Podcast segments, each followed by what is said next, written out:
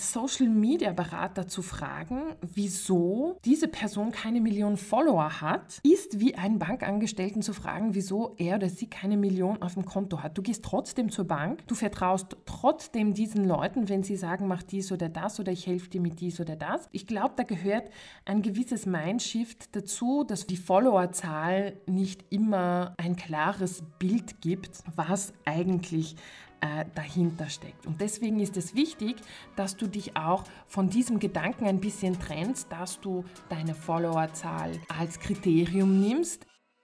Willkommen beim The Social Media Scientist Podcast, dem Podcast für Unternehmerinnen, die ihren Instagram- und Social-Media-Erfolg nicht dem Zufall überlassen wollen.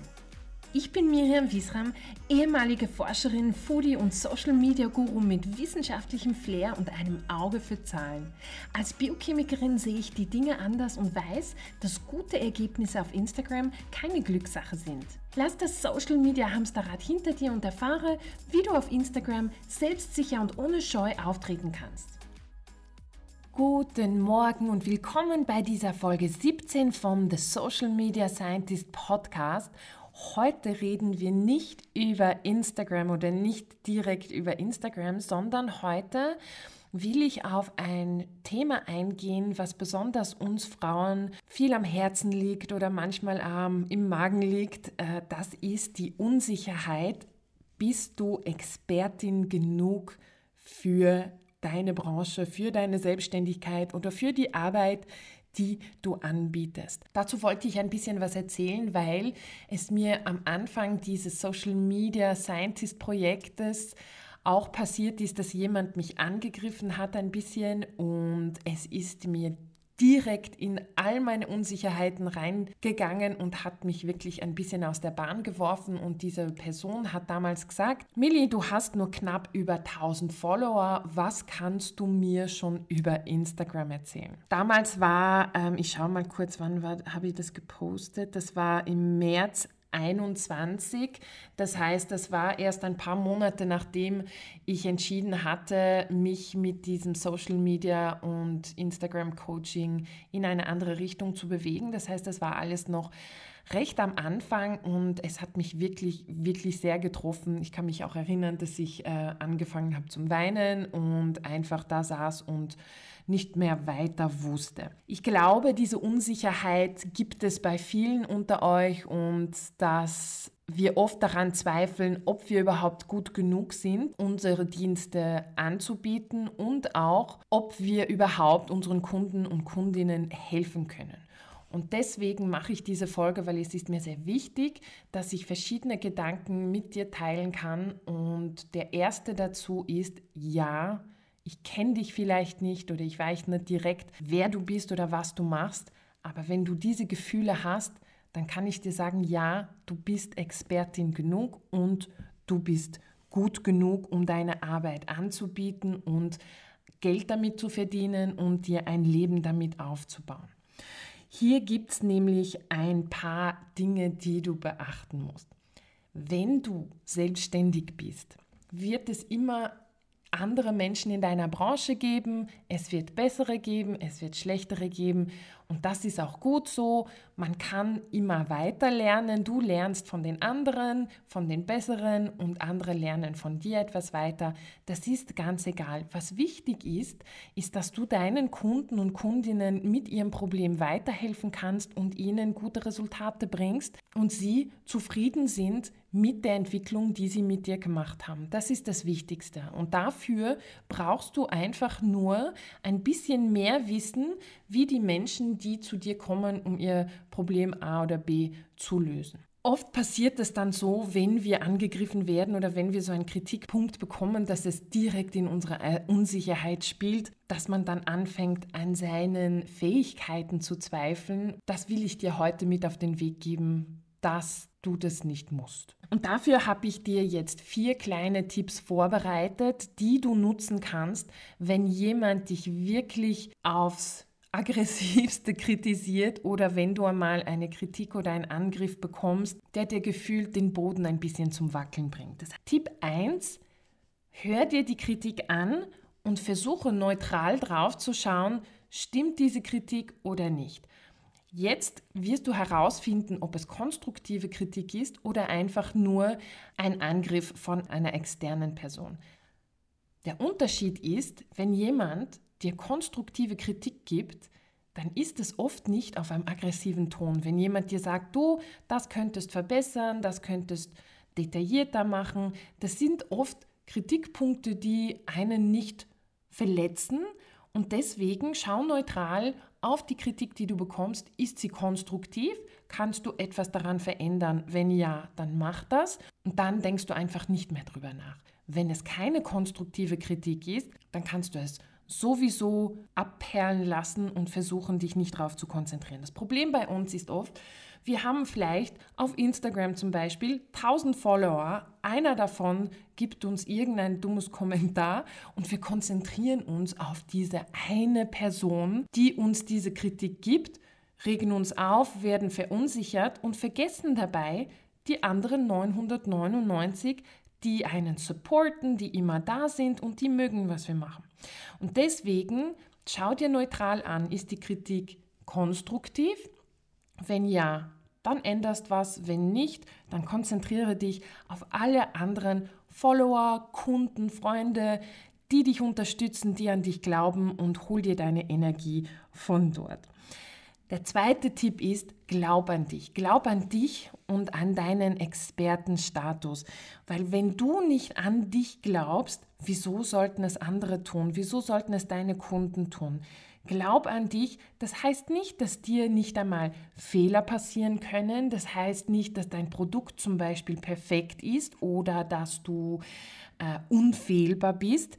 Aber glaub an dich und deine Idee das reflektiert sich dann auch auf deine Präsenz und auf deinen, sagen wir mal, Verkaufsprozess, dass die Leute sich von deiner Energie mitreißen lassen. Lass dich nicht sofort von einer Kritik verunsichern und nimm sie mit in deinen, nimm sie einfach mit in deinen Elan. Einfach weitermachen. Der dritte Tipp habe ich schon vorher kurz angesprochen. Konzentriere dich unter Anführungszeichen auf die Masse.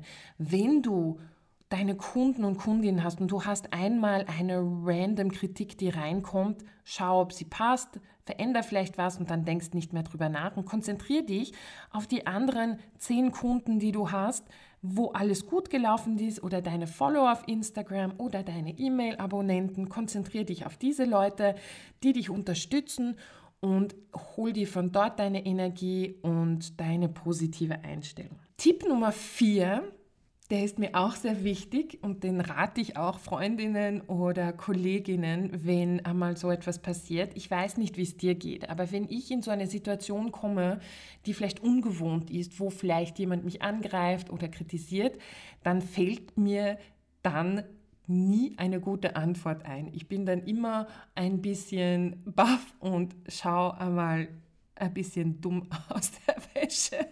Und eine gute Antwort, eine schlagfertige Antwort, das fällt mir dann immer erst später ein.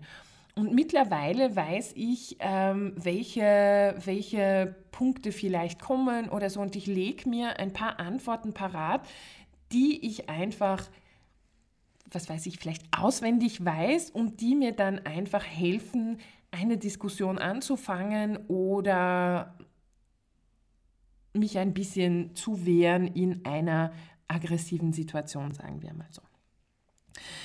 Und jetzt möchte ich noch einmal kurz auf die Geschichte eingehen, die, die mir halt dann damals passiert ist. Ich habe diesen Kritikpunkt bekommen. Ja, okay, was kannst du mir schon über Instagram erzählen und habe dann entschieden, aber das ist nicht sofort passiert, ich meine, das hat ein paar Tage gedauert, ich habe dann entschieden, proaktiv diese Kritik anzusprechen, weil ich mir gedacht habe, Instagram ist trotzdem nicht immer die diskussionsreichste Plattform und es gibt sicher andere Leute, die sich vielleicht das auch denken. Okay, du hast nur so viele Follower, wieso sollte ich dieser Dame folgen, wenn sie mir Tipps über Instagram gibt und jetzt selber noch keine Million Follower hat.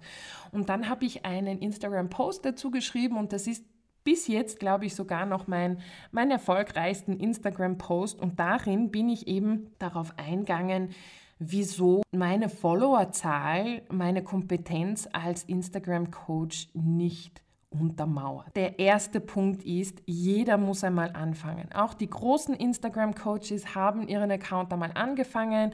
Die ersten 1000, 2000, 5000 Follower brauchen viel mehr Arbeit als späteres Wachstum.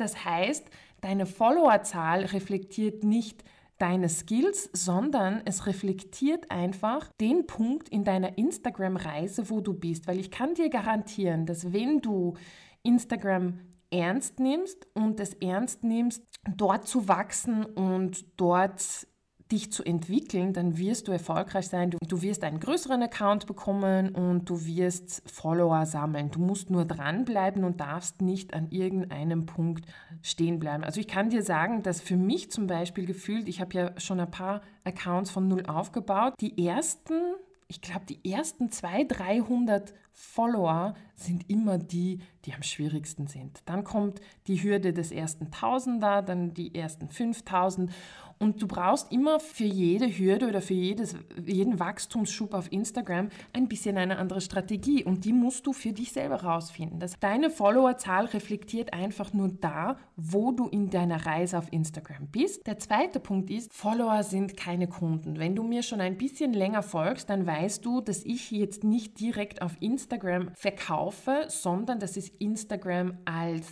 Reichweitentool nutze, danach Instagram-Follower in E-Mail-Abonnenten umwandle und meinen Verkauf über meinen Newsletter mache.